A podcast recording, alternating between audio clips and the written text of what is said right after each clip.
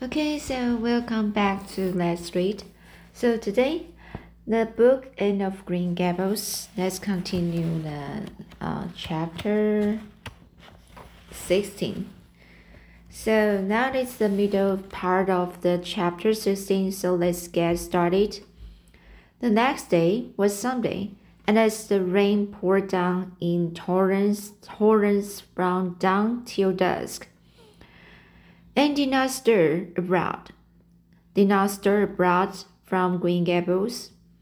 Monday afternoon, Marilla sent her down to Mrs. Lynde's on an errand. In a very short space of time, Anne came flying back up the lane, with tears rolling down her cheeks. Into the kitchen she dashed and flung herself face downwards on the sofa in an agony. Whatever has gone wrong, wrong. Whatever, sorry, so this sentence is whatever has gone wrong now, and queried Marilla in doubt and dismay. I do hope you haven't gone and been saucy to Mrs. Lynde again. Saucy is nude. So, I do hope you haven't gone and been nude to Mrs. Lynde again. No answer from Anne, save more tears and a stormier sob. So stormier, stormier sobs that strong, strong, strong, stronger sobs. Anne Shirley, when I ask you a question, I want to be answered. Sit right up this very minute and tell me what you are crying about. Anne sat up, tragically personalized, uh, person personif- person personified. So this word is um, uh, personified and set up tragedy, tragedy, tragedy personified. Mrs. Lynde was up to see Mrs. Barry today, and Mrs. Barry was in an awful state. She wailed. She says that I said I'm not drunk. I said I'm not drunk, Saturday and sent her home in a disgraceful condition. And she says I must be a thoughtful, a of, a thoroughly bad, a thoroughly, I must be the thoroughly bad, wicked little girl, and she's never, never going to let Dinah play with me again. Oh, Marilla, I'm just overcome with awe. Marilla stared in blank amazement. Said I not drunk? she said when she found her voice. And are you or Mrs. Barry crazy? What on earth you give her? Not on earth, not a thing but raspberry cordial, sobbed Anne. I never thought raspberry cordial would set people drunk, Marilla. Not even if they drank three big tumblerful, um, tumblerfuls. Three big tumblerfuls as Dinah did. Not even if they drank three big tumblerfuls as Dinah did. Oh, this sounds so so like Mrs. Th- like Mrs. Thomas Thomas's husband. But I didn't mean to set her drunk. Drunk fiddlesticks, said Marilla, marching to the sitting room pantry. There on the shelf was a bottle which she said, uh, she said once recognized as one containing some of her three-year-old homemade currant currant wine, for which she was celebrated in Avonlea. Although certain of the stricter sort, Mrs. Barry among them, disapproved strongly of it. And at the same time, Marilla recollected that she had put the bottle of raspberry cordial down in the cellar instead of in the pantry, as she had told Anne. She went back to the kitchen with a wine bottle in her hand. Her face was twitching in spite of herself.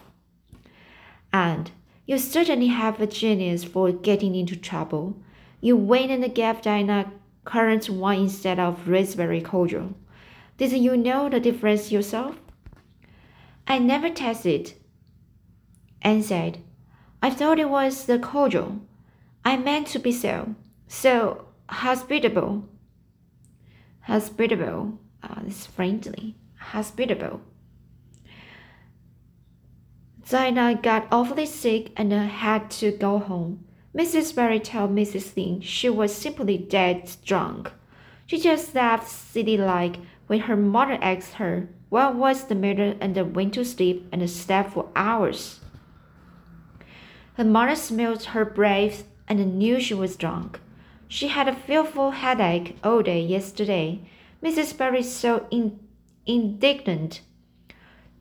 She will never believe but what I did it on purpose. I should think she would better punish Dinah for being so greedy as, so greedy as to drink three glassfuls of anything, said Marina shortly.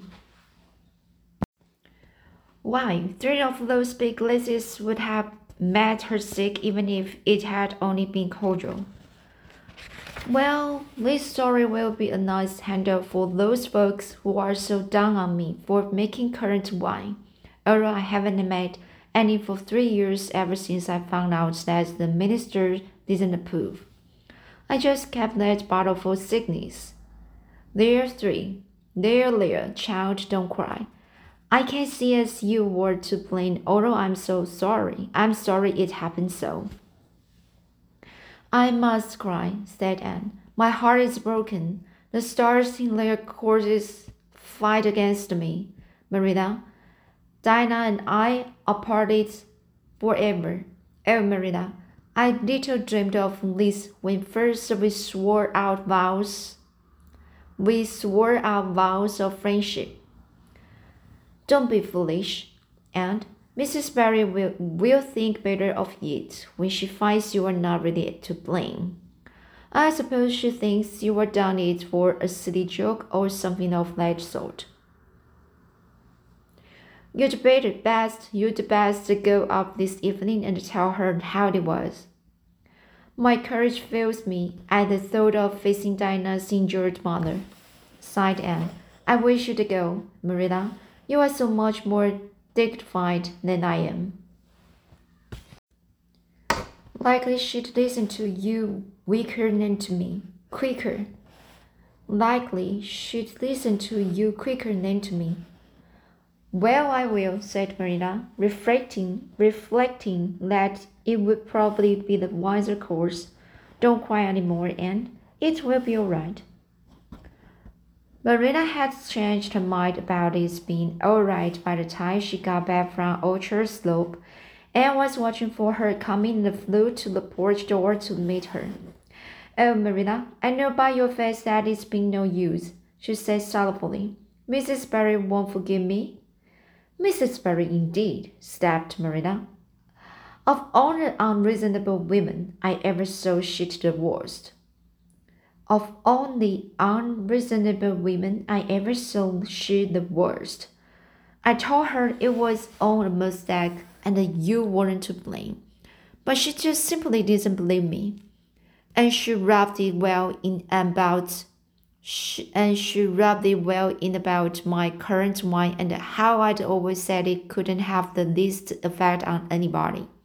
I should tell her plainly that currant wine wasn't meant to be drunk three tumblerfuls at a time, and that if a child I had to do with was so greedy, I'd sober her up. I'd sober her up with the right good spanking, spanking. This is nonsense. I just told her plainly that currant wine wasn't meant to be drunk three tumblerfuls at a time, and that if the child I had to do with with was so greedy, I thought I'd sober her up with the right good spanking. Spanking. Marilla whisked into the kitchen, um, grievously disturbed, leaving a very much distracted little soul in the porch behind her. Presently, Anne stepped out bareheaded into the chill, chill autumn dusk. Very determined, determinedly and steadily, she took her way down through the sere clo- clover field, over the low over a log bridge and up through the spruce grove grove and up through the spruce grove, lighted by the pale little moon hanging low over the western woods.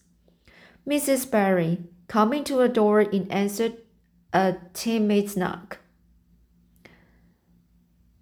found a white-lipped, eager-eyed suppliant, suppliant, eager-eyed suppliant, suppliant, suppliant on the doorstep. Her face hardened. Mrs. Barry was a woman of strong prejudices and dislikes. Her anger was of the cold, solemn sort which is always hardest to overcome. To do her justice, she really believed Anne had made Dinah drunk out of sheer malice presence, and she was honestly anxious to preserve preserve her little daughter from the contamination of further intimacy with such a child. So, contamination is the state of being contaminated. From the contamination of further intimacy with such a child, what do you want? she said stiffly, and clasped, clasped her hands. Oh, Mrs. Barry, please forgive me. I did not mean to to intoxicate Dinah. How could I? Just imagine if you were a poor little orphan girl that kind people had adopted and you had just one bosom friend in all the world. In all the world. Do you think you would intoxicate it? You would intoxicate her on purpose? I thought it was only raspberry cordial. I was firmly convinced it was raspberry cordial. Oh, please don't say that you won't let Dinah play with me anymore. If you do, you will cover, you will cover my life with the dark cloud of woe. This speech, which would have softened good Mrs. Lynde's heart in a twinkling, had no effect on Mrs. Barry except to irritate her still more. She was suspicious of Anne's big words and the dramatic gestures and imagined that the child was making fun of her. So she said coldly and cruelly, I don't think you are a fit little girl for Dinah to associate with. You'd better go home and behave yourself. Anne's lip quivered. Won't you let me see Dinah just once to say farewell? She implored. Dinah has gone over to Carmody with her father, said Mrs. Barry, going in and shutting the door. Anne went back to Green Gables, calm with despair.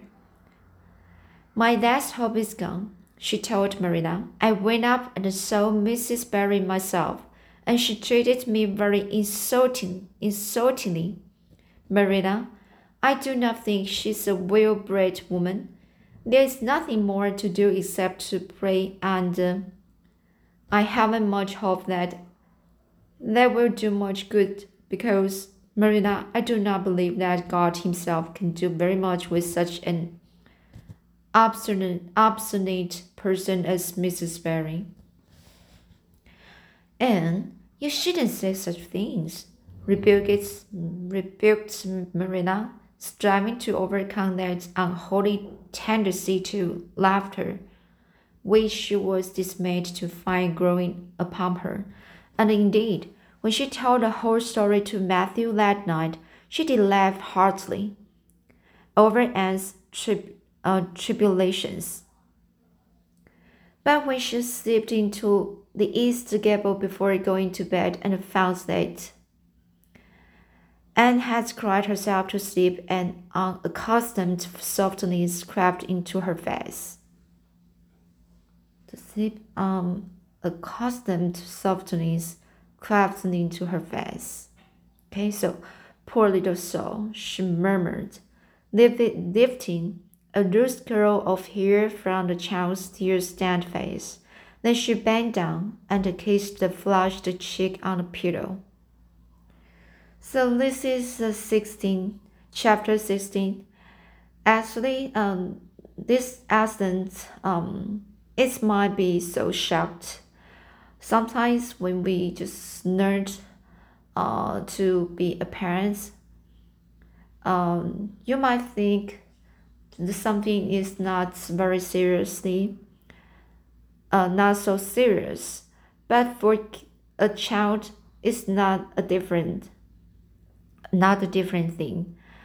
Sometimes the friendship is more important to a child, or just a very or something very plain. Uh, for uh, something uh, very plain for an adult.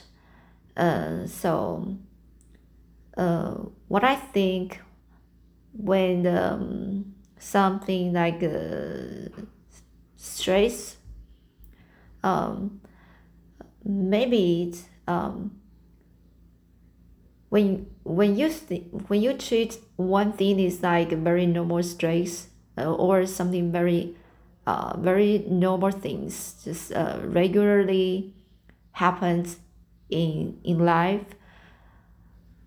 But for kids it's not uh, it might be a difference. You they they might see that uh, very uh, big uh, pressure for for them. Just like uh, you you just go to school and uh, sometimes for my son uh, that is that is a big challenge. Um, so he just need to uh, regulate her mindset before uh, bef- before the night uh, she go to she, uh, he go to school. So everything not you see is very simple but um, maybe it's not it's be harder to others. All right so it's so each individuals uh, has a different perspective to each thing.